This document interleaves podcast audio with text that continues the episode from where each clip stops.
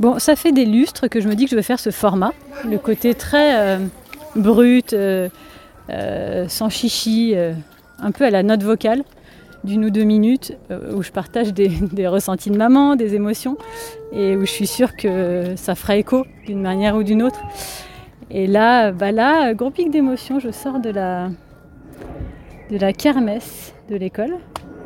Voilà, c'est la période, c'est les clôtures, les au revoir, les, fins de cycle des activités de l'école. Et je sais pas, j'observais tous ces petits, là, il y avait une sorte de projection, euh, il y a une petite projection euh, photo sur fond de Lana Del Rey et Maître Gims ou la Reine des Neiges. Et, voilà, j'observais tous ces petits et j'étais hyper émue de me dire qu'ils avaient chacun leur petite vie. Euh, qu'ils avaient traversé bah, une année, qu'ils avaient grandi. Enfin voilà, j'étais pas focus sur mes, enfants, c'était plus du global sur les enfants quoi.